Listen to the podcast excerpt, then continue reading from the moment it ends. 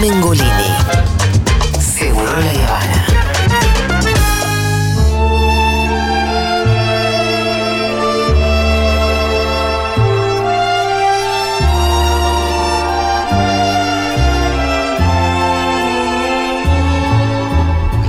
Muy bien, es el momento de una recomendación así específica y profunda, de las que hace Fito cuando le gusta mucho una película y dice, voy a hablar de una película.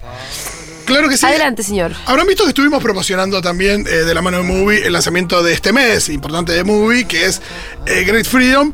Y como nos pasó también con Drive My Car, con Titán, con eh, Annette. Películas que eh, vale la pena ver, películas que a veces no pasan por el cine, películas que tienen un estreno acá en Movie y que posta eh, merecen nuestra atención. Para esta ocasión eh, lo llamé, no podíamos hablar con nuestro querido Lucas Fauna, así que arreglamos que la columna sea hoy, que Lucas estuviera. Porque es de trolos. Exacto, es de troll. No, no, no, pero Bien. Saiyajin. Claro que sí, el otro día habíamos hablado, habíamos hablado de Heartstopper, ¿no? El tema de la representación de la homosexualidad, la importancia de que hubiera películas y series bien luminosas. Eh, acá nos trasladamos a Alemania en el año 45, a una prisión. Uh. Y, eh, pero es re loco porque así todo. la ¿Es una película luminosa? Eh, Sí. muy- Mamita, ¿en es serio? increíble, sí, ¿Cómo sí, sí. hacen en- Ya iremos hacia ahí. A ver. Pero eh, la película empieza en 1968. Te muestra una serie de imágenes tomadas por una cámara oculta eh, de hombres teniendo sexo en un espacio público, en un baño público. En un baño público, lo que 68. llaman las teteras, Bien. que lo que se hacía, que se hizo no solo en Alemania, en, bastante, en Estados Unidos, hemos hablado del documental Tea Room, que mostraba esto de los años 60, que lo que hacían era baño público, en el espejo del baño te colocaban una cámara, filmaban todo y después te iban a buscar y te enjuiciaban. Por trolo. Por trolo, que en ese momento, ¿qué era ser trolo? Era eh, una condena. Exacto. Acá vemos a uno de estos, de los protagonistas de esta Sí. situación, que después cae preso. Eh, año 68, el tipo cae eh, en cana y ves que lo tiene bastante claro. Los procedimientos, como que evidentemente ya estuvo ahí. Ajá. Em, y em, tampoco se lo ve demasiado preocupado, parece como manejarse Sí. eh, cómodo en el ambiente, por supuesto que igual es un ambiente de, de- de mucha opresión. Eh, entra ahí, eh, se pone a charlar con un preso que está ahí desde antes, que se llama Víctor, el protagonista se llama Hans. eh, que lo hace un actor que se llama Franz eh, Rogowski, que es una especie de Joaquín Phoenix de allá. Sí, de allá el Joaquín director. Phoenix germano, ponele. Ajá. O sea, el director hablaba de eso. Todo esto también es importante que cuando cae preso, cae preso por un artículo, no es que la condena es social, no. Había una ley, que era el artículo 175, e incluso, si vos ves en las fichas, porque por ejemplo, adelante, en la puerta de tu calabozo, te ponen ¿Por qué estás? tu nombre y el número del código. De- del delito. Claro, y el 175 era el de los trolos. que es una ley, un par, le dicen párrafo, eh, que estaba vigente en la Alemania del año 1871, ¿no? Entonces, eh, lo que nos vamos da- dando cuenta es que este tipo Hans, a lo largo de varias décadas, de más de dos décadas, entra y sale de prisión justamente por esta cuestión, por eh, ser gay. Y eh, después la acción, hay, un- hay un- la acción transcurre como en tres tiempos, en tres diferentes Sí. tiempos, ¿no? A los que vas y volvés, está muy buenas las transiciones, también lo hacen cuando lo ponen en, viste, en, en las películas de cárcel, se ve bastante que- aislamiento que, te sería. ponen en aislamiento cuando te mandas una cagada Sí. en un cuartito más pequeño y Ajá. oscuro. Y frío. Y ahí es donde eh, en general el director usa para trasladarte a otro tiempo. Y eh, todo transcurre en el año 45, 57 y 68. Ajá. Cuando nos trasladamos al año 45, nos enteramos, vemos la primera llegada de eh, Hans a, a la prisión, donde conoce al otro interno, que es un interno eh, heterosexual, y lo que nos damos Un cuenta poco es el beso de la mujer araña, ¿no? tiene, tiene elementos en común, ahora vamos a charlar. Sí. Y lo que nos damos cuenta es que el tipo, ¿sabe de dónde viene? De un campo de concentración. Cuando los aliados llegaron a Alemania y liberaron, si querés, a Europa del fascismo, eh, había gente que estaba en campo de concentración por ser judía y gay. Y no es que los liberaron a esos. A los gays adentro de la cárcel. Los trasladaron. Oh. O sea, esa liberación que se dio para gran parte de la población. Para alguna no. Exacto, entonces este tipo entra, lo trasladan de un campo de concentración, digo, con el número tatuado, eh, a una cárcel para que termine su condena, eh, que después termine, bueno, como vamos viendo después, va volviendo eh, a la cárcel. Me parece muy importante eso porque es lo mismo que decíamos recién. En el, en el podcast del Archivo de la Memoria Trans de Futu, que lo pueden encontrar, búsquenlo. eh, dicen María Belén Correa, una de las que habla, que es la, la fundadora del archivo, ella dice: en Argentina, por ejemplo, cuando llegó la democracia, no llegó la democracia No para, las personas todos. travestis y Mm. trans, porque seguían vigentes, por ejemplo, los edictos policiales. Recién tuvimos una aprobada democracia en el año 2012 con la ley de identidad de género. Y para mí es un gran paralelismo con esto, porque tiene que ver con eso, ¿no? Con de repente, bueno, llegó la libertad. Para vos no, puto. Claro, los tiempos de los tiempos de la población general no son los tiempos de la minoría, no son los tiempos de la diversidad. Porque de repente es lo mismo que decíamos recién, no es minoría, sino que es en la toma de decisiones, ¿no? Con quién lo, con quién lo hacen.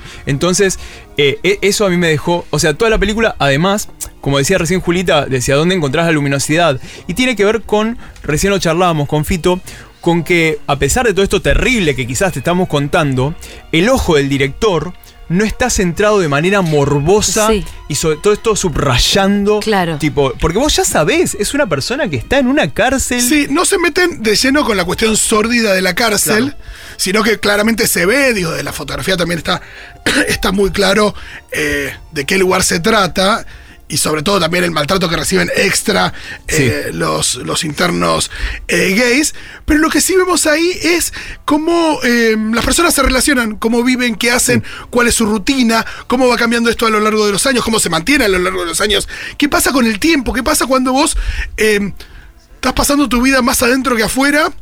¿Y cómo se da ahí la realización? La vinculación con otras personas. Eh, ¿Cómo buscas el placer? ¿Cómo buscas ser feliz? ¿Cómo buscas eh, eh, el amor? Digo, o te resignás La a no tener. exacto, ¿cómo eh, te resignás a, a no encontrar un amor? Y todo eso está planteado en la película de manera muy sutil, con mucho más acciones que diálogos. Después está no solo representada la cuestión de, de la necesidad digo, sexual y, y amorosa, No. sino también eh, la intimidad y la intimidad corporal. Pero también por más que sea de amistad, hay una cosa ahí respecto de, de la necesidad de un cuerpo de estar cerca de otro y ser abrazado, ser acompañado. Hay romance, digamos. Hay romance y hay, eh, y hay eh, Lo cual es interesante porque es como hemos planteado acá, por ejemplo, cuando hablábamos de Heartstopper y demás, que siempre hay una mirada de lo LGBT que tiene que estar sí o sí atravesada por porongas, culos, huasca, teta, o sea, todo, todo, como que todo tiene que Sí. estar hipersexualizado. Y acá lo sexual es todo el tiempo una consecuencia de una necesidad, de una necesidad vincular, de una necesidad de desagote y demás. Digo, no, no está obscenamente recalcado eso, ah, lo puto garchan, los puto garchan. No, es como, ¿por qué garchan? ¿Por qué pasa esto? Sí, y eso también como forma de sobrevivir. Total. Eh, en, ese, en ese contexto, eh, claro que hay ahí un refugio. Y por supuesto, y la clave de la película está en que no hace falta haber estado preso para eh, conectar Empatizar y conectar, Total. ¿no? con la idea de, eh, de- del encierro y eh, el tema de tener de, de poder de ir desarrollándote pero encerrado. Digo que, que entiendo que, que a la gente de la comunidad le, le ha pasado muchísimo. Totalmente. Y además, bueno, esto que te contaba recién del colectivo Ya la travesti requiero ver, trans. además estoy viendo, me, me Mira, gustan sus caras. El director, eh, Sebastián Meise, eh, lo que contaba, bueno, la película ganó el premio La Gran Palma del Jurado en el Sí. Festival de Cannes, que digo, a veces es referencia, a veces no, pero para mí fue muy hermoso que tenga este tipo de reconocimientos, estas películas con estos enfoques.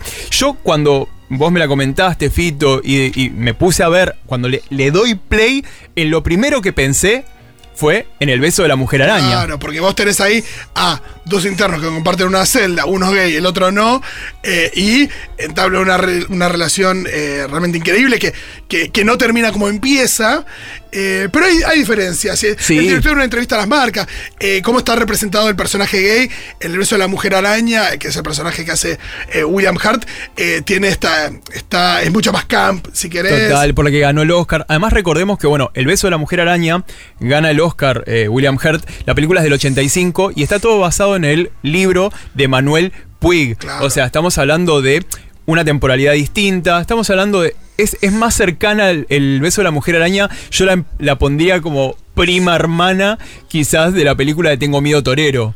Claro. de- eh, basada en el libro del M. Bell, Sí. porque son, es esa la loca, es el personaje la loca y demás. Acá está muy bien representado desde otro lugar. Porque es acá- una loca el gay. Porque acá, ¿sabes lo que se trata? Se tratan de las masculinidades. Yo Sí. lo que veo en esta película es eh, masculinidades, masculinidades marica, masculinidades gays, pero que, que van por ese palo. Y si bien eh, Mace, el director, en una entrevista con La Nación muy interesante, habla de es otra representación, es como tan, in- tan necesario y tan complementario que exista la loca de, de Manuel Puig en El beso de la mujer araña, Y el MBL. Como este Hans Total. De Mace. Eh, y después, eh, uno de los grandes hallazgos de la peli es cómo toda esta, toda esta luz, toda esta cosa conmovedora y amorosa y tierna se logra sin golpes bajos. Sí. Y con sutileza, porque ahí es donde hay un peligro que esto se convierta en la vida es bella. Ajá. Digo que se que, que banalice una situación Sí, que sí. es la del encierro, que es la de la opresión eh, social, que es la de la cuestión de, de la institución. Y todo eso está muy bien manejado. Está manejado con eh, esto, las actuaciones, con la relación que hay entre los personajes, eh, con la fotografía, eh, porque vos tenés eh, toda la frialdad de la cárcel eh, que está representada, pero de repente cuando, cuando asoma la intimidad aparece, no sé, un fósforo que, que da calidez, porque el, naranja empieza a tomar eh, más presencia y, se- se, van los, los colores más, más fríos. Y hay algo, por supuesto, ahí que tiene que ver con, con eso, un laburo más de, artístico de, de la película que eh, apela a esos elementos para eh, mostrar la calidez y no a, a la verborragia o al, o al discurso, que, que ahí es donde te vas más para películas que son eh, más difíciles de digerir, que son como La vida bella, donde decís, che, están banalizando el, holocausto o no, ¿viste? Eh, que bueno, cada uno tendrá tan su- delgada, No claro. sé si banalizando, pero sí de alguna, sí adornando, sí. Sí, cada uno tendrá su opinión respecto a ese tipo de películas, Sí. pero claramente te, tenés- te metes en un terreno más difícil donde acá la película nunca lo hace. Y nada, te está mostrando eh, gente presa eh, en Alemania por ser gay simplemente. Lo cual es terrible porque el director es austríaco y en esta entrevista, por ejemplo, él comentaba, lo estamos hablando todo esto en un contexto en el cual, por ejemplo, Hungría, en la actualidad, ha sacado leyes anti-LGBT Por ejemplo, no sé, en Sudán, en países africanos, recién por ahí el año pasado, algunas leyes anti-LGBT fueron derogadas, que sabemos que en la sociedad eso ya es algo que está perpetuado. De hecho, esta ley, la 175, finalmente fue eh, eliminada de los códigos, si bien no se aplicaba y demás, en Alemania en el año 1994 Claro. fue derogada. Es Entonces, ver la película y en cierto punto pensar, esto sigue sucediendo. O sea, a mí me pasaba eso. Yo la miraba y, y a mí me seguía picando como, che, esto sigue pasando. O sea, todavía, como decíamos recién, tenemos 70 de los 200 países de la ONU que siguen criminalizando y demás. Hay algo, y, y me hizo bien verla en este registro, que no era un registro obsceno, grotesco. Era como en Heartstopper, que Sí. sabemos que algo está mal, eh, o que hay Sí. algo, un sistema mal, pero la película, en este caso la serie, por ejemplo, decide recaer sobre lo vincular. Sí, y no hay todo. morbo, no hay sordidez, eh, no hay, no hay en ese sentido. eh, que por ahí no serían no- no sería una cosa. Por un lado estaba el riesgo de ser totalmente edulcorado y por otro lado Claro. el riesgo de ser pornográfico. No pornográfico en términos de mostrar un, un Sí. pito, sino pornográfico en términos de ya eh, irse a un lado del morbo donde, donde sí, bueno.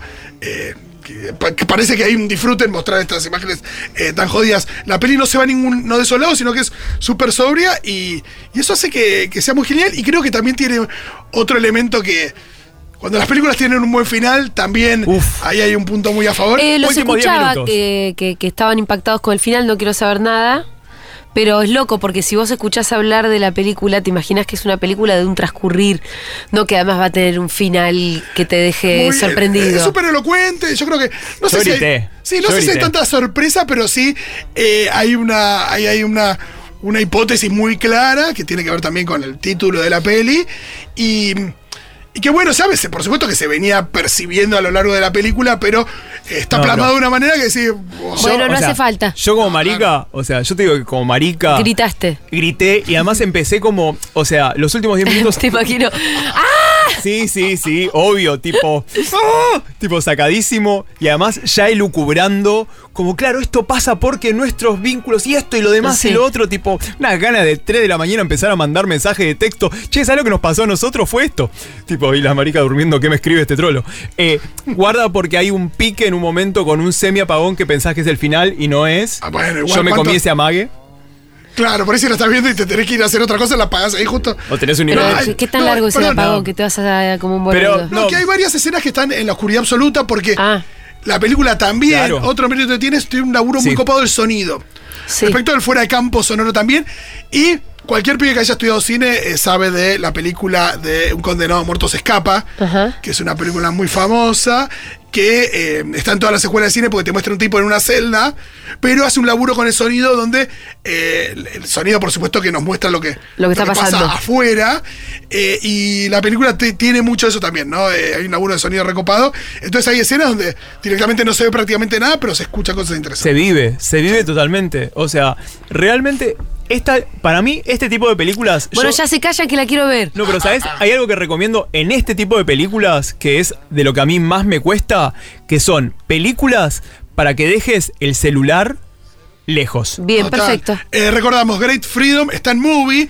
Y, le tenemos- recordamos a no, nuestros tenemos queridos un- oyentes Ah, que eh, hay un plus porque eh, tenemos 30 días gratis de prueba de movie.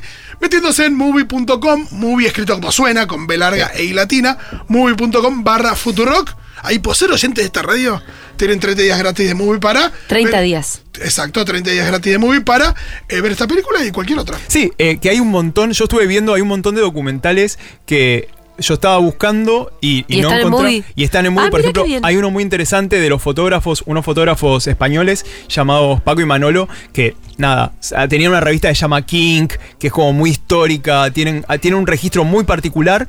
Y con, con mi amigo Julián Merlo, que también es fotógrafo, estábamos hace rato buscándolo. Y lo tenemos ahí y ya, ya pusimos nochecita para, para verla. Buenísimo. Bueno, tenemos algunos mensajitos. A ver. Estaría bueno, realmente estaría bueno que dejemos de joder y denunciemos penalmente por sus dichos o en el carácter que sea a todo puto A24. Porque es como dice Julia, es un canal que la pone a hacer transfobia. Entonces tiene algo que decir eso. No está ahí canosa porque es muy copada y a la gente le encanta, porque no tiene el rating para defenderse. Entonces es un canal que pone a alguien a hacer transfobia, a hacer fake news. Eh, dale.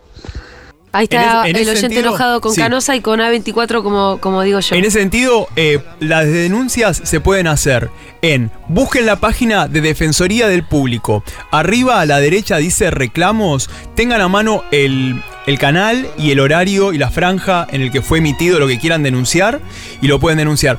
En Agencia Presentes, en el Instagram de Presentes, hicimos un slide para que vos veas cómo se pueden hacer las denuncias. La Defensoría del Público en el mes de marzo recibió más de 750 denuncias. Cuando fue, ¿se acuerdan lo de Amalia Granata Sí. con Carmen Barbier y demás? ¿Y pasó algo ahí? Eh, en esta semana hubo 600 más.